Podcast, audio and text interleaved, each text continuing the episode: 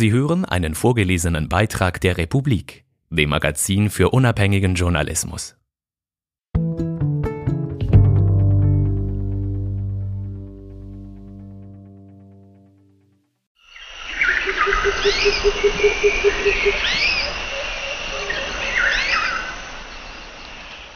Eiland. Warum wir uns nach einsamen Inseln sehnen. Ein Mensch für sich ganz allein. Dieser Mythos prägt die Literatur, die Kunst, den Tourismus und war doch immer eine Illusion. Eine kleine Kulturgeschichte der Inselsehnsucht, von den alten Ägyptern über Robinson Crusoe bis zu den Selfie-Trips auf Bali. Auf Inseln, Folge 8. Von Volkmar Billig, gelesen von Edward Pitchin. Es war einer der positiven Nebeneffekte des Lockdown. Für einige Wochen tauchten plötzlich jene einsamen Inseln wieder auf, von denen die Romantiker der letzten 250 Jahre schwärmten und die in Zeiten des Massentourismus längst passé schienen. Selbst auf der Ostseeinsel Rügen, wo ich als Kulturwissenschaftler und Buchhändler lebe, war dies zu spüren.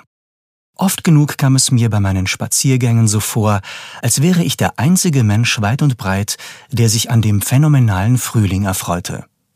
An den entlang der Steilküste wuchernden Buschwindröschen, Lederblümchen und Knabenkräutern, den erwachenden Hummeln und Unken und dem gleichförmigen Rauschen der Wellen, die in hundert Metern Tiefe an die Kreidefelsen schlugen.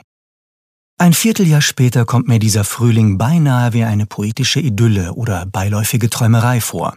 Mit der Öffnung der Insel für die lauernden Urlauber am 25. Mai hat sich der Eindruck romantischer Natureinsamkeit in sein Gegenteil verkehrt und ist einer scheinbar end- und uferlosen touristischen Hochsaison gewichen, unter Beteiligung auch all jener, die unter anderen Umständen ihre Erholung auf Kreta oder Bali, auf den Kanaren oder in der Karibik gesucht hätten.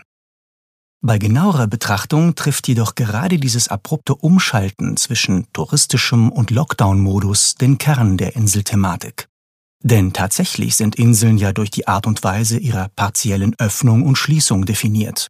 Will heißen, durch die Entrückung vom Festland und somit durch eingeschränkte Erreichbarkeit.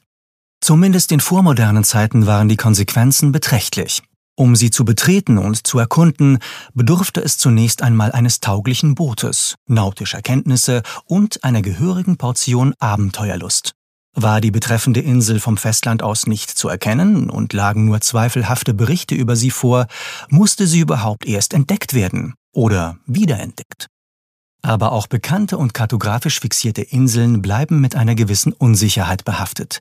Immerhin können sie sich unbemerkt verwandeln, Naturereignisse, Umweltkatastrophen oder eintreffende Kolonisten können sie umformen. Selbst ihr Untergang im Meer ist nicht auszuschließen. Die Inselliteratur kennt einige prominente Beispiele dafür. Die Suche nach dem vermeintlich versunkenen Atlantis bewegt die Menschen auch 2500 Jahre nachdem Platon darüber geschrieben hat. Kommt zu diesem ohnehin unsicheren Status noch hinzu, wenn ein einziger Überlebender oder Entdecker für den Wahrheitsgehalt des Gesehenen bürgt, ist die Grenze zwischen einem authentischen Bericht und Fantasterei oft fließend. Schon Homer hat seinem Helden Odysseus neben weiteren Talenten auch die Begabung attestiert, der Wahrheit ähnliche Lügen zu erzählen. Und je entlegener die Inseln sind und je schwerer der Wahrheitsgehalt der über sie geführten Reden nachzuprüfen ist, desto mehr eignen sie sich für allerlei Projektionen. Und heute?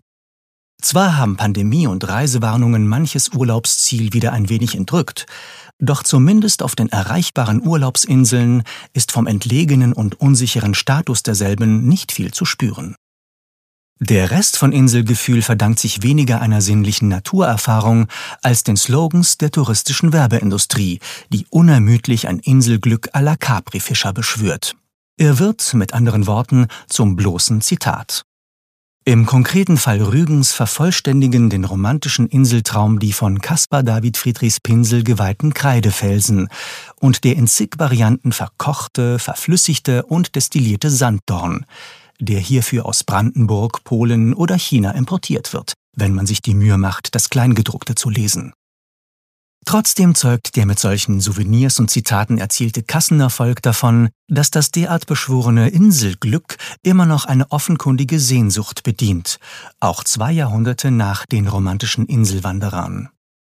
Als Buchhändler wundere ich mich im Übrigen jedes Jahr von neuem, wie viel Inselemotion literarisch reproduziert werden kann, ohne dass das Publikum sich übersättigt abwendet und davonläuft. Ganz im Gegenteil scheint der Bedarf an Inselabenteuern, idyllischen Inselcafés wie auch an Inselmorden und Inselhorror gerade weiter zu steigen. Wobei der Sehnsuchtsort keineswegs auf unterhaltsame Strandkorblektüre beschränkt bleibt. Auch literarische Großmeister vom Rang eines Welbeck oder Luclesio, einer Yoko Tawada oder Hanya Yanagiara haben sich in den letzten Jahrzehnten auf das Inselthema kapriziert und diesem sogar neue und erregende Facetten abgewonnen allen längst etablierten Motiven zum Trotz. Ganz davon abgesehen, dass es kaum einen literarischen Klassiker zum Thema gibt, der in den letzten zehn Jahren keine Neuauflage bzw. Neuübersetzung erlebt hat. Worin also wurzelt diese anhaltende Inselfaszination? Wie kommt es, dass sie noch immer ihren Schatten von der Literatur über Musik und Film bis zu den touristischen Angeboten wirft? Dass sie bis heute und womöglich mehr denn je zuvor kultiviert wird? Mit dem einsamen Erlebnis einer idyllischen Natur hat die Faszination ja offenbar wenig zu tun.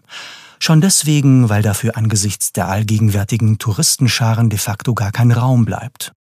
Und für solchen Naturgenuss braucht es ja im Grunde auch keine Insellandschaft, sondern weit eher die Abschottung von genau jenen Menschenströmen, die die bekannten und besungenen Urlaubsinseln allsommerlich strapazieren.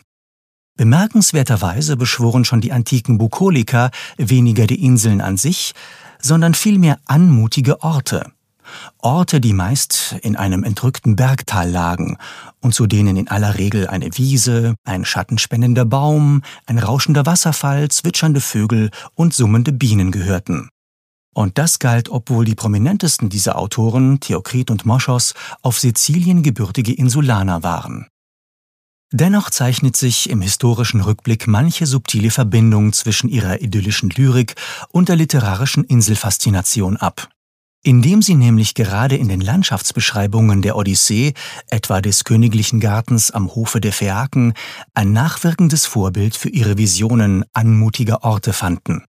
Dieser idyllische Aspekt der Inselsehnsucht, der schon in der Odyssee greifbar ist und bis in die Romantik und Moderne nachwirkt, ist eine literarische Liaison. Hier wie in zahlreichen antiken und altorientalischen Texten bis hin zum Alten Testament verbinden sich Insellegenden mit dem Konzept des paradiesischen Gartens.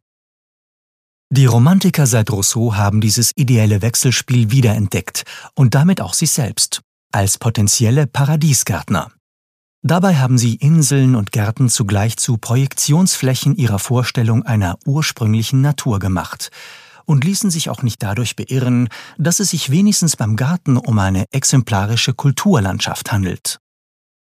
Selbst die um 1800 publizierten Abhandlungen über Theorie und Praxis der Gartenkunst kommen mit Vorliebe auf den Vergleich von Landschaftsgärten und Inselnatur zurück und illustrieren diesen mit Berichten über Reisen zu pazifischen, atlantischen und mediterranen Inseln.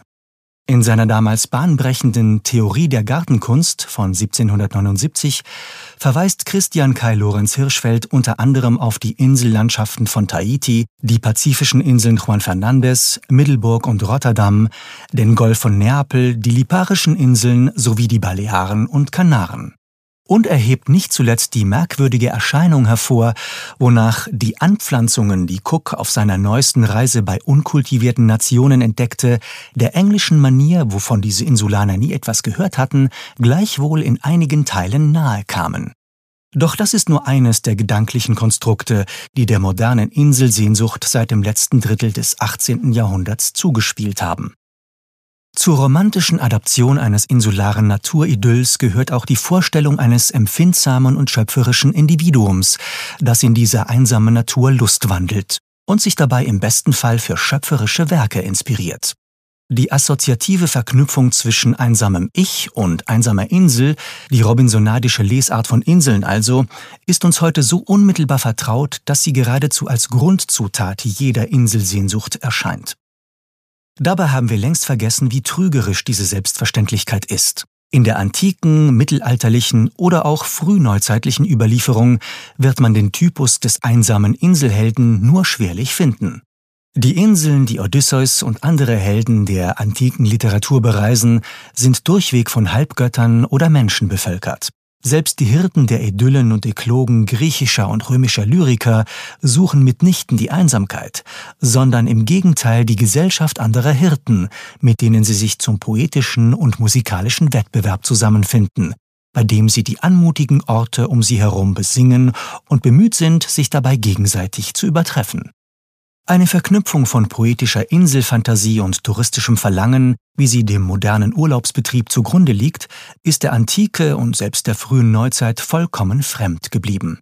Obwohl Inseln schon seit Beginn der literarischen Überlieferung ein bevorzugtes Sujet darstellen und obwohl Bildungs- und Urlaubsreisen auch in der römischen Antike durchaus populär waren, ist doch keine vormoderne Dichterin, kein Künstler oder Philosoph auf die Idee gekommen, auf eine Insel zu reisen, um sich dort für eigene Werke zu inspirieren, wie es in den letzten 250 Jahren gang und gäbe ist und wie es etwa Rousseau auf der Petersinsel im Bielersee, Goethe auf Sizilien und Nietzsche auf Ischia praktiziert haben von Stevenson, Camisso, Gauguin und unzähligen anderen Südseereisenden ganz zu schweigen.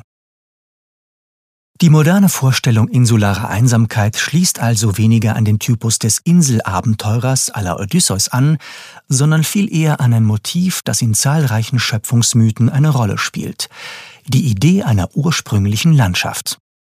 In der altägyptischen Vorstellung etwa blüht aus dem Meer des Nichts eine erste Insel in Gestalt einer Lotusblüte auf, der auch der jugendliche Sonnengott entsteigt.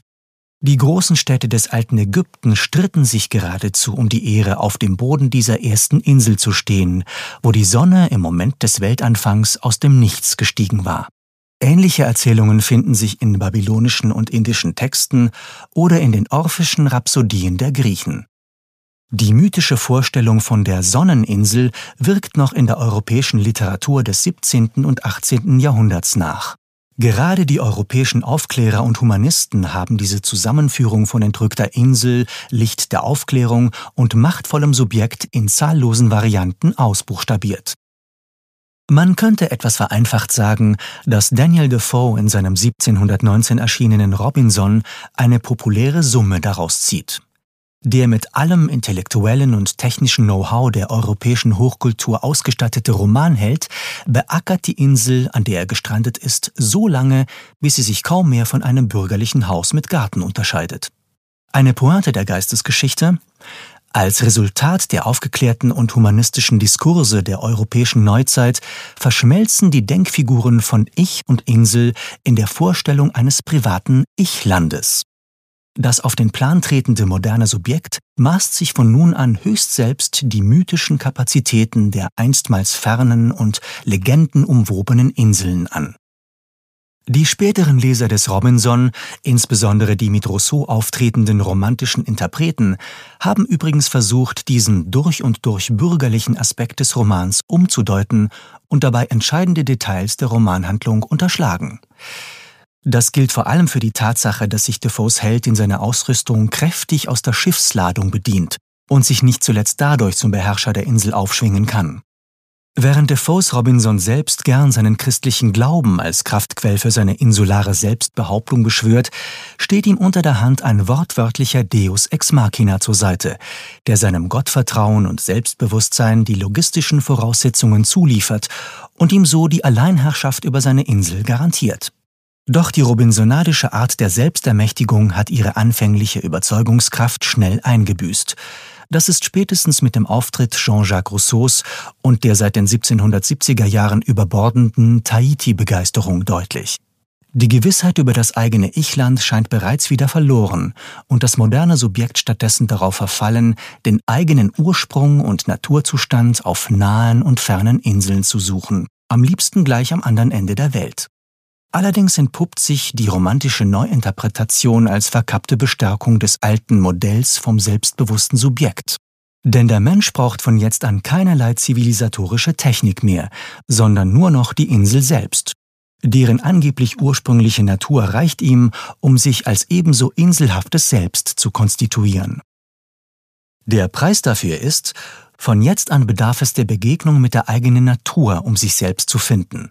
Als vermeintlicher Restbestand der ursprünglichen Natur stellt die Insel den perfekten Schauplatz bereit, den Menschen in Kontakt zu seinem eigenen ursprünglichen Wesen, seinen Gefühlen und innersten Wünschen zu bringen. Wenn im letzten Drittel des 18. Jahrhunderts nach den Südseereisen von Bougainville und Cook die Tahiti-Begeisterung überbordet, ist das weitaus mehr als ein historisch beiläufiges Phänomen.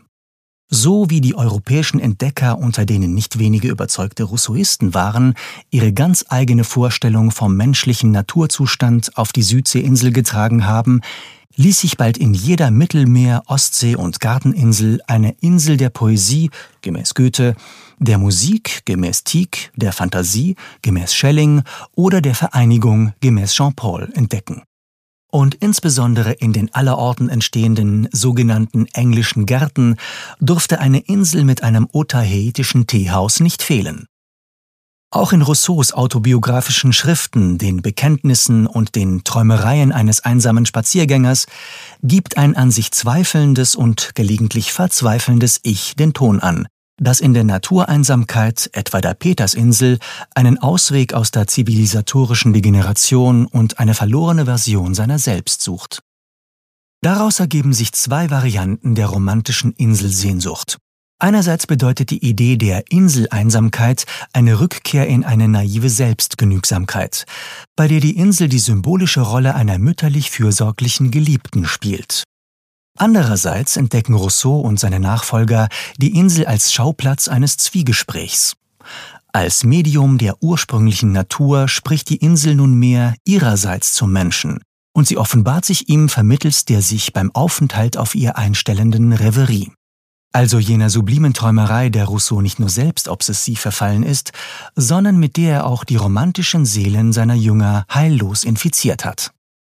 Dieser zweite Aspekt der romantischen Inselfaszination war ausgesprochen folgenreich. Nicht nur regte er den beginnenden Inseltourismus und zahlreiche weitere literarische Bekenntnisse an. Mit dem Stichwort Träumerei lieferte er dem romantischen Diskurs über Natur, Kreativität und eine autonome Kunst auch einen lange nachwirkenden Schlüsselbegriff. Es ist ein Schweizer Ort, die Petersinsel im Bielersee, an dem Rousseau die Reverie entdeckte. Diese wirkt bis heute fort. Sie klingt nach in den allgegenwärtigen Appellen des postindustriellen Kapitalismus, etwas am eigenen Leib zu erleben, sich selbst zu verwirklichen sowie als kreatives Subjekt auszuzeichnen. Dass einsame Träumerei unter den Bedingungen des heutigen Massentourismus ein nicht weniger absurdes Begehren bezeichnet, wie dazumal die romantische Vorstellung von Inseln und Gärten als Oasen einer ursprünglichen Natur, wird bei solchen Anrufungen allzu gern vergessen. So wie es ja auch nicht eine Spur von Individualität hat, wenn in jeder Saison tausende Touristen auf denselben Inseln dieselben Fotos und Selfies schießen.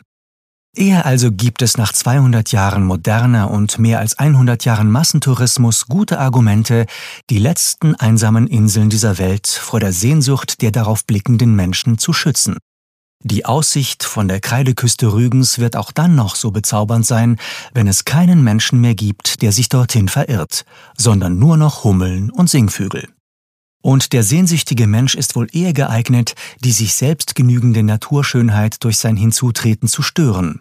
Erst recht, wenn es sich nicht um einen Einzelnen, sondern um Heerscharen seiner Spezies handelt. Was die romantische Inselsehnsucht auch gut 200 Jahre nach ihrer Erfindung am Leben hält, hat wohl weniger mit den Inseln selbst zu tun und viel damit, dass Sehnsucht nicht anders als etwa erotisches Begehren, kulinarische Genüsse und körperliche Grenzerfahrungen aus jenem Stoff der Träume gemacht ist, den die globale Wirtschaft für ihr eigenes Wachstum braucht und den sie daher mit immer neuen, immer wieder aufgeschobenen Heilsversprechen wachhält. Das führt noch einmal zurück zur Literatur. In den 1920er und 1930er Jahren etablierte sich die Filmindustrie und entdeckte die Inseln umgehend als Kulisse medialer Glücksfantasien. Unter ihrem Eindruck schrieb der argentinische Dichter Adolfo Bioy Casares 1940 seinen großartigen Roman Morels Erfindung, der die Inselnarrative der postmodernen Erlebnisindustrien bereits parabelhaft vorwegnimmt. Der Plot ist von atemberaubender Gegenwärtigkeit. Hinter Morells Erfindung verbirgt sich eine kinematografische Maschine, die auf einer einsamen Insel installiert ist. Sie sorgt für die Illusion einer zweiten, sich zyklisch wiederholenden Realität. Der Protagonist, Morell, hat es mit Hilfe einer raffiniert vorbereiteten Filmaufnahme, bei der die leibhaftigen Protagonisten allesamt ums Leben kamen, geschafft, die Landschaft der menschenleeren Insel mit einem dort abgedrehten Film zu überspielen. Für den hinzukommenden Betrachter ist der Film kaum von einem tatsächlichen Geschehen auf der Insel zu unterscheiden. Was den Titelhelden zu diesem kinematografischen und mörderischen Projekt veranlasst hat? Mithilfe dieser medialen Inszenierung hat er sich die Sehnsucht nach der von ihm angebeteten Frau erfüllt, die ihn in seinem realen Leben abgewiesen hat. Der Film erzählt ihm und den zufälligen Besuchern der Insel also das Happy End, das im echten Leben ausgeblieben war. Die Insel mit den modernen visuellen Medien zusammengekoppelt, zeigt sich als nahezu perfekte Illusionsmaschine. Sie spiegelt das Begehren derer, die auf sie gelangen, und spielt ihnen allein dadurch eine imaginäre Erfüllung desselben vor. Diese währt allerdings nur so lange, wie man noch im Film ist. Danach lässt sie ein umso größeres Verlangen zurück, das die Hoffnung auf noch exotischere Inselerlebnisse schürt.